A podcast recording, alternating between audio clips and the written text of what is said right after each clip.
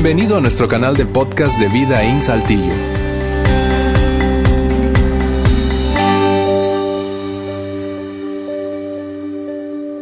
Hoy ya vamos a repasar brevemente lo que Otto, Otto está aquí, gracias por compartir. eh, la semana pasada estuvo espectacular, yo lo escuché por podcast y él inició nuestra serie El secreto de las parejas felices, que a propósito, eh, no es ningún secreto, ¿eh? Eso, hoy les voy a decir el secreto. El secreto ha existido por, por miles de años. Es secreto porque muchos de nosotros no lo sabemos. O lo, lo hemos escuchado, pero no lo hemos puesto en práctica y por eso pusimos el secreto de las parejas felices. Pero hoy les digo la la este, el secreto y, y entonces ya la semana que entra la serie va a ser parejas felices nada más. Ya porque ya van a poner en práctica lo, lo que vamos a hablar hoy.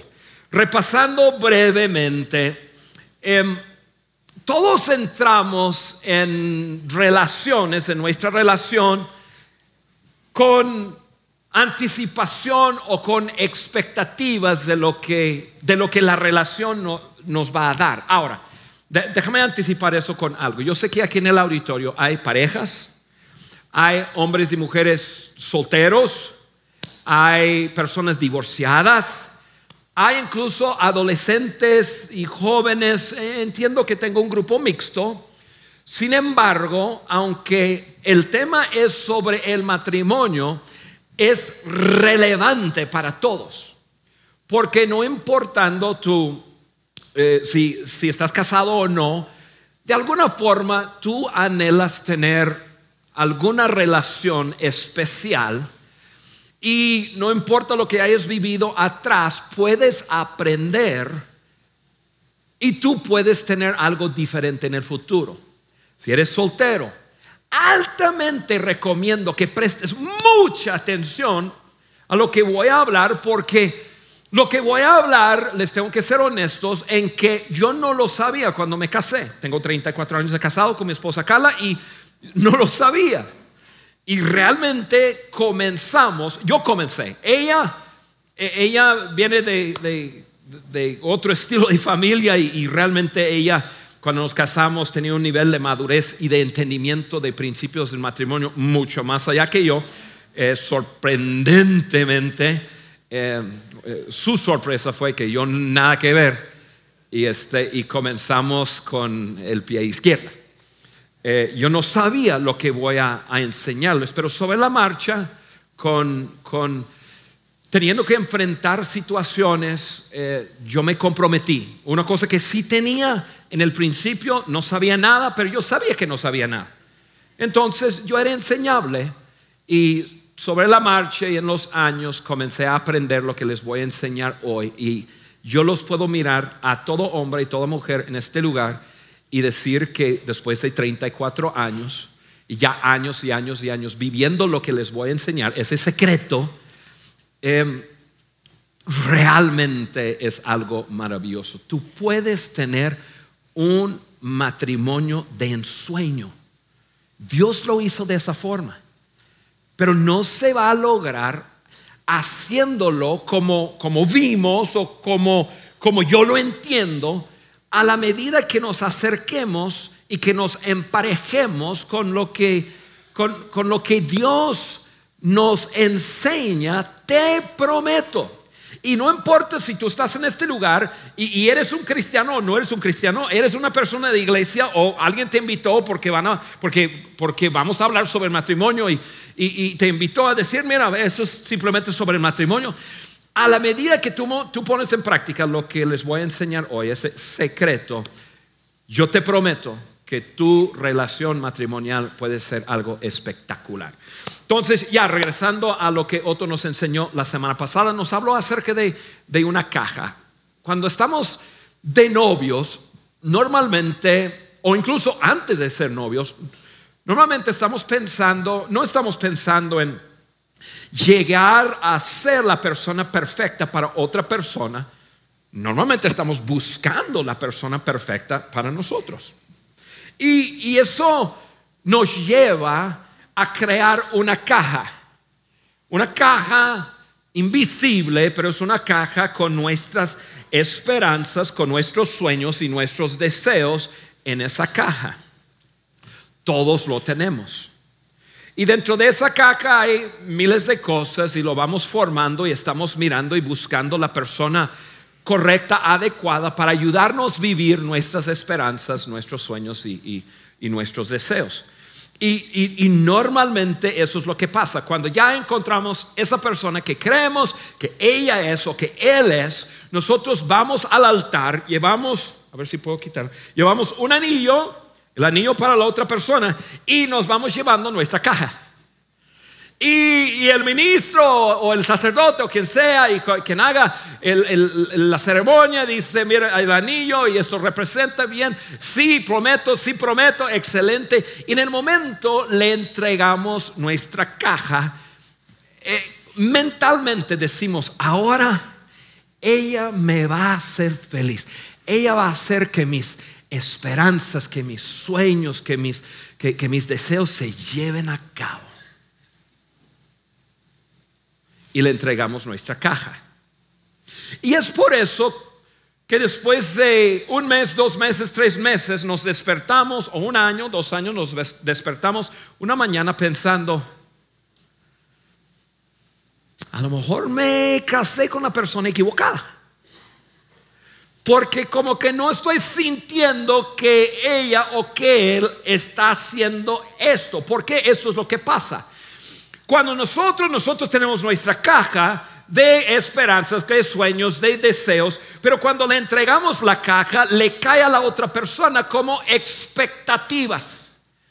O sea, estamos esperando ciertas cosas de esa persona. Y eso es peligrosísimo y hace mucho daño a un matrimonio. ¿Por qué? Porque cuando le entregamos nuestra caja y estamos esperando que la otra persona suple mis expectativas le caen como un peso. Y esa persona tiene que vivir con el peso de mis expectativas, mis sueños, mis deseos, mi, esperanza. Y, y eso es algo que yo espero de la otra persona.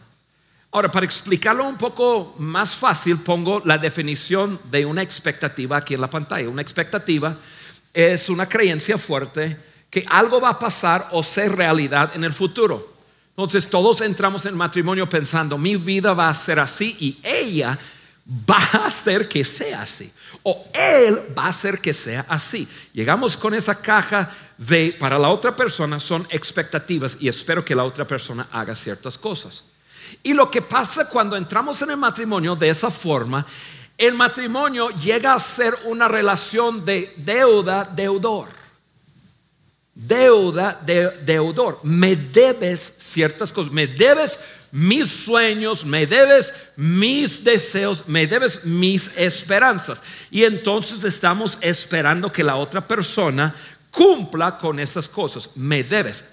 Ese es el problema cuando tú y yo desarrollamos una relación matrimonial de, de, deuda, deudor, el amor no puede existir.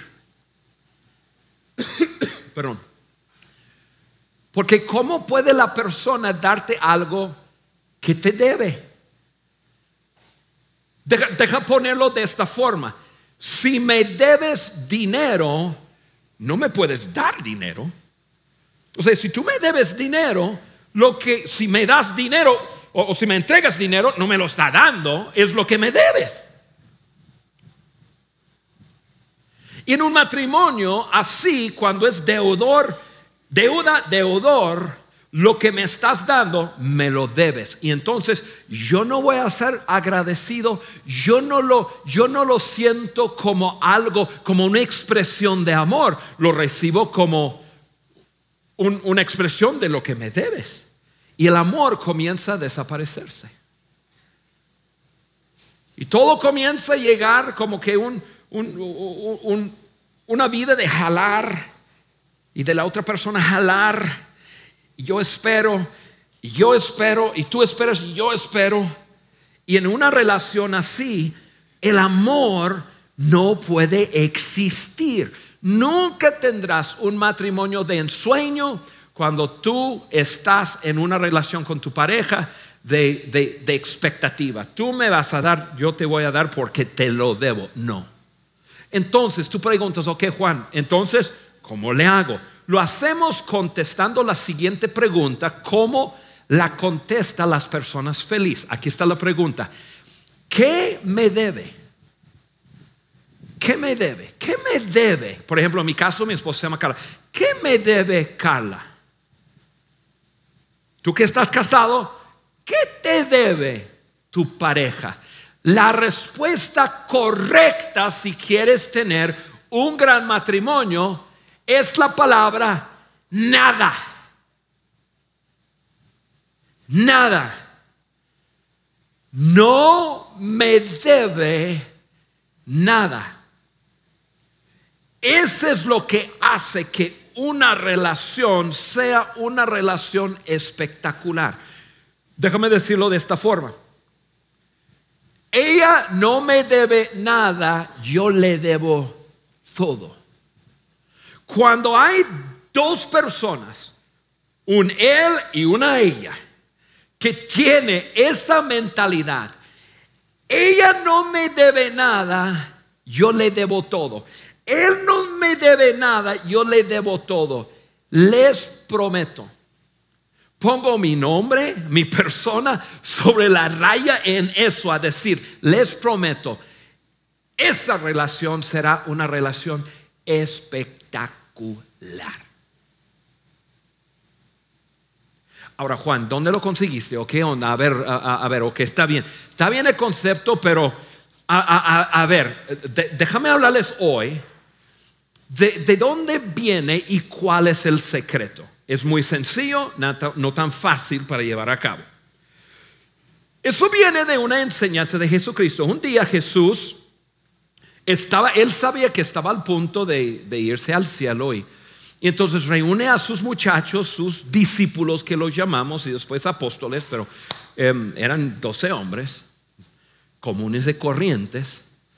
Y como Jesús se iba a ir, quería recordarles ciertas cosas. Y después de recordarles ciertas cosas, Jesús les dice algo nuevo. Va así, ahorita lo, voy a poner aquí. Jesús les dice, les voy a enseñar un nuevo mandamiento. Imagínense, perdón, habían estado con Jesús por tres años y medio. Jesús está al punto de irse. Y Jesús les recuerda, acuérdense de esto, acuérdense de esto, acuérdense de lo otro. Ahora, les voy a dar algo nuevo. Entonces todos los, los hombres, como que nuevo. Ahí les va algo nuevo. Y Jesús lo lanza, y yo estoy leyendo del libro de Juan 13, versículo 34. Ahí les va un mandamiento nuevo les doy, que se amen los unos a los otros. Ahora, yo me imagino que en ese, ese lugar donde estaban, los discípulos, esos doce hombres, escuchan esto y están pensando en su mente. Pues eso no es nada nuevo. La ley nos obliga a eso. Pero Jesús no había terminado. Jesús dice, un mandamiento les doy, que se amen los unos a los otros y esta es la parte nueva, como los he amado, ámense también ustedes los unos a los otros. Esta parte era la parte nueva. O sea, en pocas palabras Jesús estaba diciendo, amigos, les voy a decir, les voy a poner la barra mucho más alto. La ley dice, ámense a los unos, de los unos a los otros. Y cada quien ama como, como piensa amar, como cree que es el amor, según su punto de vista. Ahora yo voy a ser el modelo. Ahora ustedes van a amar como yo los he amado. Y cada uno de esos doce habían tenido experiencias con Jesús en donde Jesús les mostraba un amor espectacular. Por ejemplo, Mateo. Mateo era en su tiempo lo que llamaba un recaudador de impuestos. Era un ratero.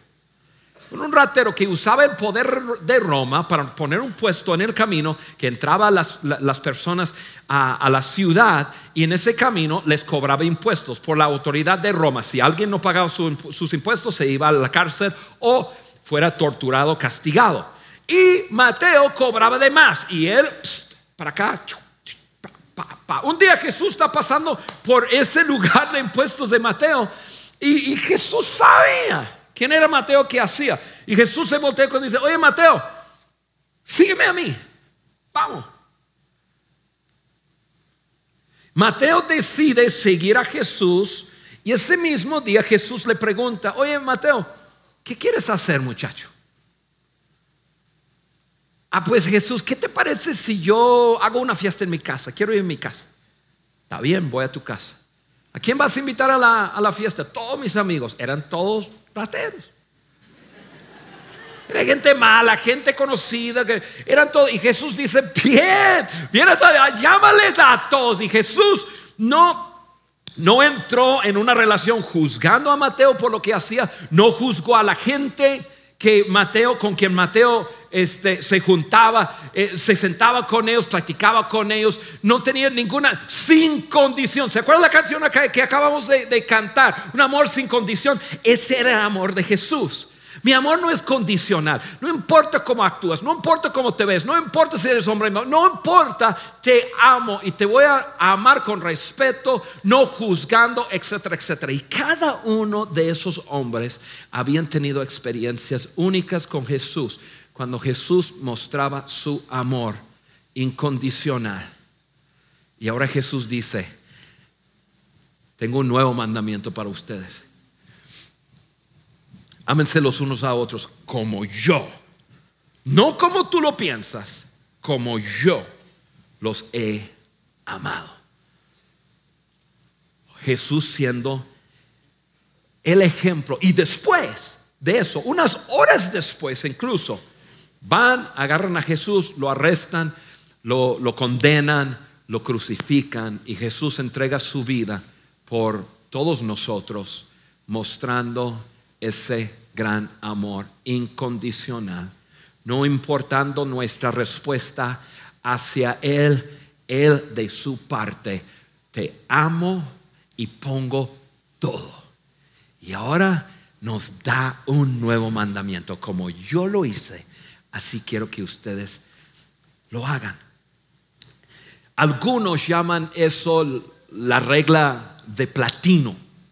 Nosotros conocemos la regla de amor. La regla de amor, eh, o de oro, perdón, la, regla de oro es tratar a los demás como quieres que te tratan. La regla de platino es trata a las personas de forma en la que Dios y Jesús te trataron a ti y como me trataron a mí. Y eso es otra onda. Ahora, tú dices, bien Juan, ¿qué tiene que ver esto con mi matrimonio? Deja explicar. Desde ese momento que Jesús pone como que un nuevo mandamiento, un, nuevo nivel, poniéndolo a Él mismo como, como modelo, todas las demás personas, todos las demás, eh, o los demás escritores de la Biblia, usan esto cuando hablan de cualquier relación, cualquier relación de amistad y cualquier relación de matrimonio toman este principio y lo aterrizan para que tú y yo podamos saber cómo llevarlo a cabo. Entonces, habiendo aprendido esto, tú y yo, quiero llevarles a una parte más de la Biblia donde Pablo toma este principio y lo aterriza específicamente para la gente casada. Y aquí tú vas a entender cuál es el principio y cuál es el secreto de las parejas felices. Está en el libro de Efesios. Si tomas apuntes o, si quieres buscarlo después, yo lo voy a poner aquí en la pantalla. Está en Efesios. Voy a leer de capítulo 5, versículo 22. Ahí les va el escrito de Pablo sobre las relaciones. Efesios 5:22 dice de esta forma, esposas, sujétense a sus propios esposos como al Señor. Bien, ahí está, oramos y terminamos. Y los hombres aplaudieron, ¿verdad? No se preocupen, esposas, ahorita les voy a dar a los hombres. Un versículo que muchos hemos escuchado, incluso yo he escuchado a algunos hombres como, como citarlo eh, en su defensa de ciertas cosas. Sin embargo, cuando Pablo escribió esto, Pablo estaba haciendo referencia a algo que había escrito antes que eso. Mejor nos vamos a ir atrás y vamos a ver a qué se refiere aquí Pablo cuando le dice a las esposas, o cuál fue como que el principio primero de donde Pablo sacó y ya específicamente comienza a hablar a las esposas y después a los esposos. Versículo 21 dice así. Sométense unos a otros por reverencia a Cristo. O sea, sométense unos a otros y luego, como vas a encontrar en todo el Nuevo, Testamento, siempre es porque Cristo lo mostró. Sí, porque Cristo es el modelo, porque Cristo es el ejemplo. Esto es lo que quiere decir por reverencia a Cristo. ¿Cuál es el principio? El someterse unos a otros. Eso significa, hombres, sométense a sus esposas, esposas, sométanse a sus esposos. O sea, es una sumisión mutua. porque nadie aplaudió. Ya estoy tronando, ya, ya, ya termino, ya me voy. No, no, no, estoy vacilando. El secreto, aquí está el secreto, ese es el secreto. Ahí está. El secreto a un matrimonio feliz es la sumisión mutua. Un hombre sometido, voy a, voy a describir esa palabra, no, no, te pongas así todo. Eh, ¿Cómo?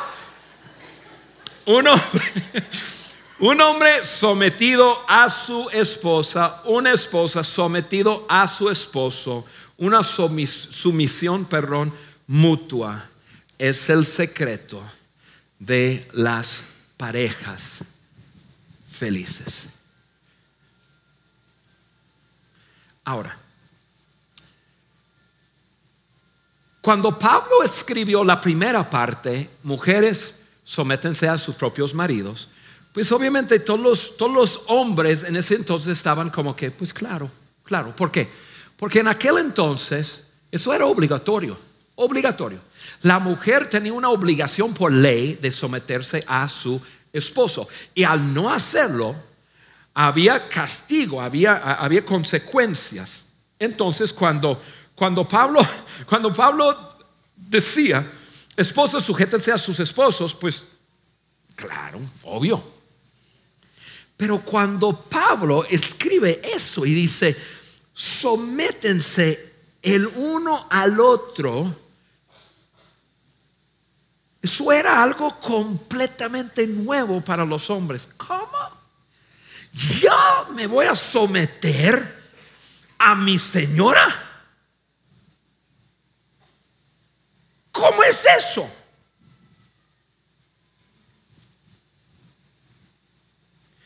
Y aún hoy día, y aunque ya el asunto de géneros ya ha cambiado algo y no hay tanto una ley terrenal que obliga a una mujer a someterse a su esposo, es mucho más fácil de como aceptar. Sin embargo, como muchos de nosotros venimos de familias cuando, eh, eh, en donde uno es más dominante que el otro, papá es el macho y eso se hace lo que papá dice. Él es quien domina, él es, él, ahí en casa, él es quien dice Y todos tenemos que cuadrar. O en otra parte no es mamá, mamá, mamá, ella domina, es quien manda y mamá y mamá. Entonces muchos de nosotros venimos de, de, de un modelo en que hemos visto a uno o el otro dominar. Y por eso, cuando hablamos de una, una sumisión mutua, y ahorita lo voy a aterrizar en algo muy práctico, una sumisión mutua que el hombre se somete a su esposa y la esposa a su esposo. Como que, a ver, ¿cómo es eso?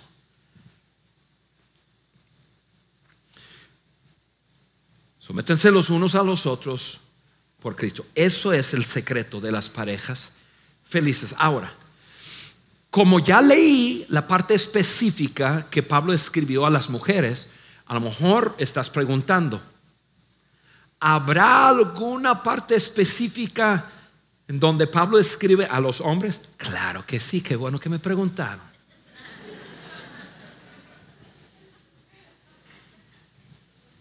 Qué gusto tener tantos hombres en casa aquí hoy. No, la verdad, la verdad, me, probablemente uno de los orgullos, así, si uno puede tener un orgullo bueno y positivo, eh, mío, de ser parte de esta iglesia es porque hay muchos hombres aquí en este lugar. Mi respeto a los hombres, la verdad. Gracias. Ahora, a la luz que están aquí hoy, déjame ayudarles con sus matrimonios. Sí, claro que sí, Pablo dijo algo muy específico a los esposos. Mira lo que dice unos cuatro versículos más, lo aterriza de esta forma. Esposos, amen a sus esposas.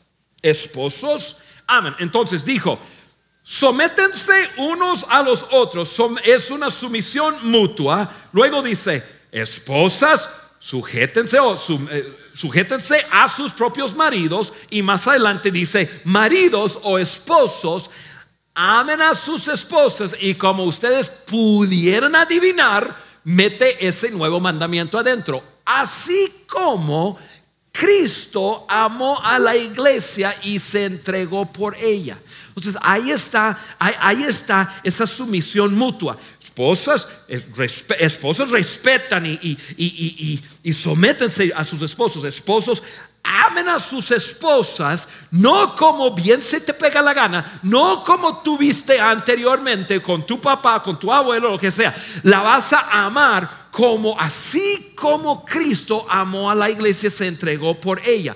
De, a lo mejor esta parte, como Cristo amó a la iglesia, se entregó, a lo mejor es muy teológico para ti. Entonces Pablo lo explica así en una forma así muy aterrizado. En versículo 28 dice así: Asimismo, el esposo debe amar a su esposa como a su propio cuerpo. O en otra versión dice su propia vida. O sea, como nosotros como hombres nos cuidamos mucho de poder vivir lo que nosotros queremos, Pablo dice, cuando una mujer y un hombre se casan, llegan a ser uno, son uno. Entonces, hombre, ¿quieres saber cómo, cómo Cristo amó? La forma de saberlo es simplemente ponerle más arriba de tu propia vida. Tú dices, bueno, ¿Qué es la vida para ustedes? Es la pregunta. ¿Qué es la vida para ustedes? Para algunos hombres la vida es el golf. Para algunos hombres la vida son los juegos. Para algunos hombres la vida es el trabajo. Para algunos hombres la vida como yo, la vida es el, es el campo, es la cacería, es el deporte. Para algunos hombres es entretenimiento. O sea, en pocas palabras, ponla a ella antes que eso.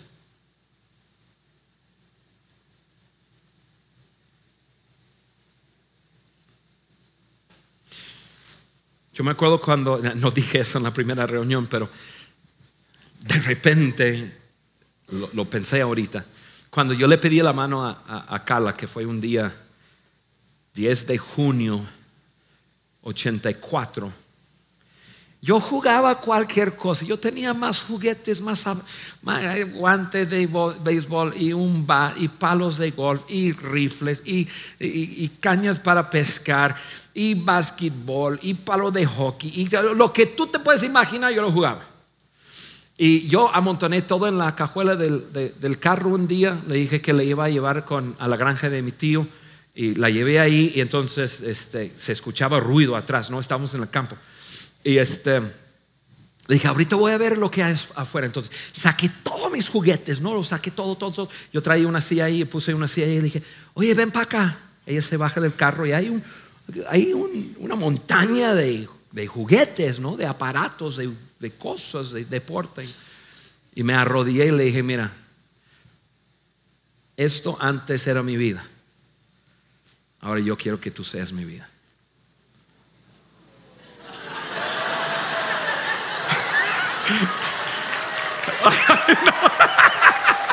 Oye, qué mala onda que él no está en esta reunión. Porque se vendría corriendo a abrazarme, qué sé yo. Y, la verdad, quiero decirles la verdad, eso era mi, mi intención. No te puedo decir que lo viví bien en los primeros años. después tuvimos que quemar todo ese montón de cosas para que lo viviera. Pero era mi intención porque de alguna forma yo había aprendido poquito, yo tenía muy poco tiempo de, eh, tenía tres meses de haber descubierto que había un Dios y, comenzaba yo a aprender algunas cosas. Y, pero e, eso realmente es. ¿Quieres saber, hombre, cómo, cómo lo pongo en práctica en algo muy práctico? Pone a ella antes que lo tuyo. Y te prometo que eso va a ser una sumisión. La, la forma de amarla, como Cristo está hablando, sométense el uno al otro, el uno al otro. Así es, es una sumisión mutua.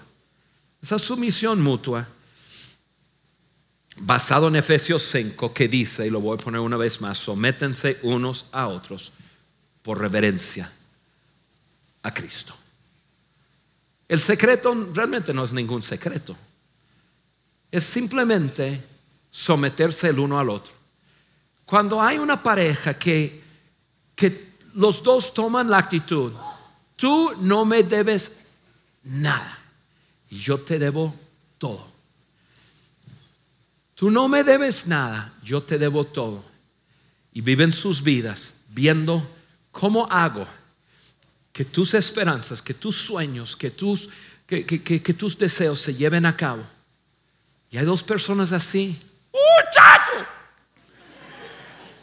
Eso yo te prometo, te prometo, te prometo, no hay manera de encontrar una felicidad tan grande como cuando hay dos personas sometidas el uno al otro poniendo el otro primero.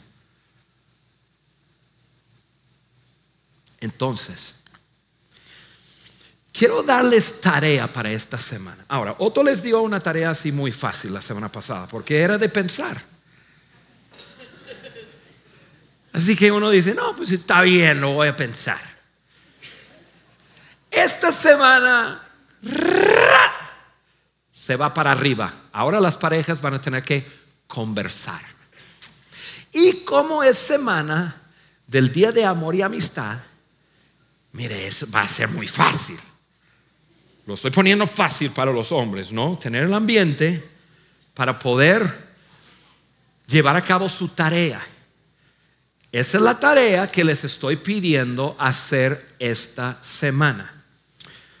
Tú le vas a preguntar a tu pareja la siguiente pregunta. ¿Qué hay en tu caja? ¿Qué hay en tu caja? Esa es la tarea. Entonces, mira, si el 14 tienen planes de ir a cenar a alguna parte o, si van a cenar en casa y van a mandar los niños a la calle y, tú dices, usted, usted va para afuera y hasta la una de la mañana se regresan. Yo he descubierto que es muy, son, los niños son muy resistentes, ¿no? Es difícil matarlos, difícil matarlos. Así que, como sea lo tuyo, Yo tengo cuatro hijos. No, no, no, voy a decir lo que iba a decir. A veces me paso. Pero como mi señora no está aquí, yo me puedo pasar. Tú vas a estar enfrente de tu pareja y tú vas a hacer. Y hombres nos toca a nosotros primero. Entonces, tú vas a decir, ok, mi amor, este, te voy a hacer la pregunta, ¿qué hay en tu caja? Ahora, quiero dar instrucción a los hombres y a las mujeres cómo hacerle, porque, porque a veces no sabemos cómo hacerle, ¿verdad? Entonces, los hombres, hombres primero. Entonces, hombres van a hacer la pregunta, ¿qué hay en tu caja? Y mira, déjame anticipar algo. No, no, no lo hagas así. Bueno, así. Eh, como Juan nos dio la tarea, eh, ¿qué hay en tu caja? Mira, eso no así no te va a ganar ningún punto para esta noche. Tú vas a decir de esta forma, mi amor, este, yo sé que Juan nos entregó tarea y todo eso y bien, está bien, Juan. Pero realmente yo quisiera saber, eso soy yo. ¿Qué hay en tu caja? Mira, si lo haces de esa forma. Ahora, hombres, aquí está, aquí está la instrucción práctica. Tú vas a preguntar, ¿qué hay en tu caja? Siguiente instrucción, deja de hablar.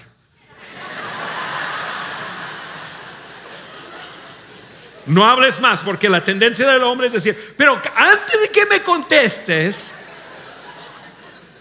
o quizá, y tú no sabes cómo tu esposo va a reaccionar, porque a lo mejor tú tienes 25 años de casado y tú le vas a hacer la pregunta, mi amor, ¿qué hay en tu caja? Y va a decir, ¿qué? 25 años y tú no sabes lo que es mi caja. ¿Qué estás haciendo? Y a lo mejor te va a regañar. Yo no sé. 99% em, de las mujeres no lo van a hacer así. Hay un por ciento, si a ti te ha tocado ese un por ciento, mira, yo no te puedo ayudar. Eh, va a ser otra persona que que te tiene que ayudar. tu mujer te va a decir, mira, déjame decirte lo que hay en mi, caja Y, y, la verdad, este, probablemente no sea tan sofisticado como tú pudieras pensar. Pero ¿por qué vas a hacer esa pregunta? Porque esa es la pregunta de compromiso, mi amor. Lo que hay en tu caja es mucho más importante de lo que hay en mi caja y quiero vivir el resto de mi vida ayudándote a ti vivir tus esperanzas, tus sueños y tus deseos. Y escúchala. Porque ahí está tu tarea para el resto de tu, tu vida.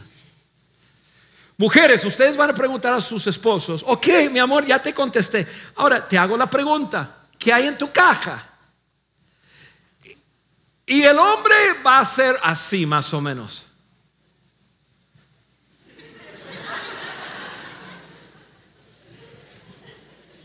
Bueno, realmente no sabía yo que yo tenía una caja. nunca lo he pensado, no sé, no sé. Mira, el hombre no sabe, el hombre lo tiene, pero no sabe. Yo, incluso yo hice la tarea, yo me hice la pregunta, ¿qué hay en tu caja? Y, yo, yo me acuerdo que yo estaba caminando eh, la semana pasada en una, eh, después de escuchar el mensaje que Otto compartió y, y yo así diciendo, ok, si Carla me hace la pregunta, ¿qué hay en mi caja? Yo igual dije, ¿qué sé yo qué hay en mi caja? No sé. Sin embargo, como ustedes mujeres saben, tiene una caja porque Él espera que lo cumplas. ¿Verdad? Ahora, hombres, piénsalo bien. Ok, ¿qué hay en tu caja? Y sé honesto. Y, y, vamos a hablar, porque esa es la pregunta de compromiso. Cuando preguntas y escucha. Escucha lo que dice tu pareja. Cuando hay dos personas comprometidas, no me debes nada, yo te debo todo.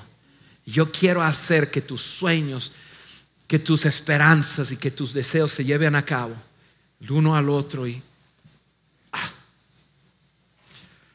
las personas menos egoístas son las personas más felices. Y, tengo que ser honesto con ustedes, cuando yo me casé, esta palabra podría describirme. Yo, yo, no sabía que el matrimonio era para que yo sirviera a otro. Yo pensé que era para mí. Y no vivía nada feliz. A la medida que comencé a darme cuenta, a la medida que doy a la relación, a esa medida la relación funciona. O sea, las relaciones menos egoístas son las relaciones más ricas, más ricas. Por eso el secreto de las, de, las parejas felices no es ningún secreto, es simplemente eh, la postura, me someto a ti, tú eres lo más importante, no tú eres lo no tú, no tú, no tú. Cuando hay dos personas así, espectacular. Ahora, yo puedo leer la mente de algunas personas aquí en este lugar pensando, ¿qué? Juan, tú no sabes si yo quito la presión.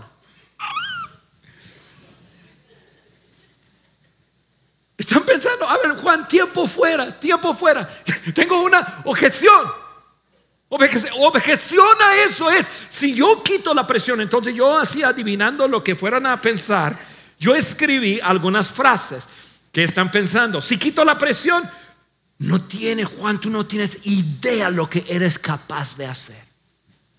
Si yo quito la presión, no tienes idea de la cantidad de dinero que ella va a gastar. Porque se ríe.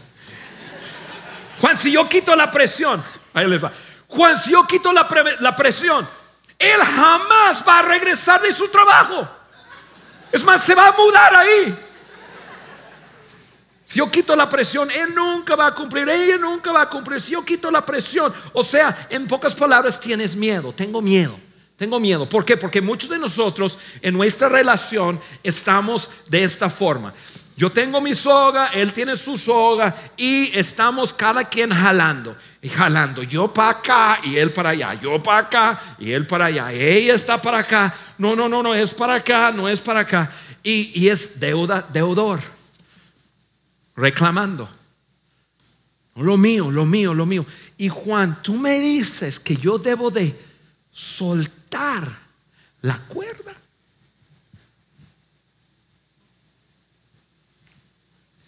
Sí. Es más, si tú estás aquí hoy y tú eres, tú te consideras un cristiano, un seguidor de Cristo, requisito, tú tienes que soltarlo. Porque Dios lo hizo para ti y tú lo conoces y tú lo sabes. Tú lo sabes. Que hace, hace dos mil años atrás, a través de Jesucristo, Dios dijo, ok, no importa tu reacción, no importa si lo aceptas no lo aceptas, no importa lo que tú vayas a hacer conmigo, yo suelto la presión. Te doy todo, no me debes nada.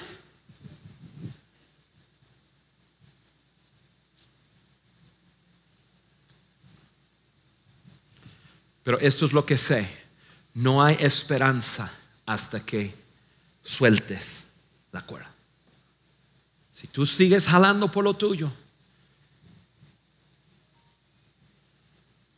nunca llegarás a ser una pareja feliz. Sométense los unos a los otros por reverencia a Cristo. Las parejas felices ponen al otro en primer lugar, dando el primer paso en un esfuerzo por ser últimos. Y dos personas así experimentan suma felicidad en sus relaciones. Tiene su tarea, hay que hacer. Padre, gracias por este día. Vemos que, que realmente no es ningún secreto lo que, lo que hacen las, las parejas felices pero entendemos que hay muy pocas parejas que la ponen en práctica y por eso en nuestra generación estamos como estamos. Yo te pido que tú nos ayudes a cada uno de nosotros. Padre, ayúdame a mí seguir creciendo en poner en práctica ese gran principio de someterme a mi pareja, poniéndole a ella primero.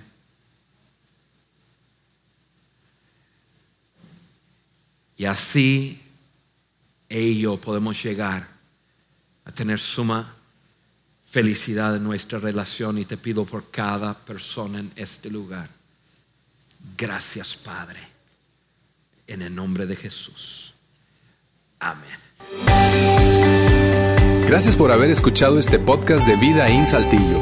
Si deseas escuchar estos mensajes en vivo, te invitamos a que nos acompañes todos los domingos a nuestro auditorio. Para más información sobre nuestra ubicación y horarios, entra a vidainslt.org o síguenos en nuestras redes sociales como Facebook, Twitter e Instagram. Nos vemos la próxima semana.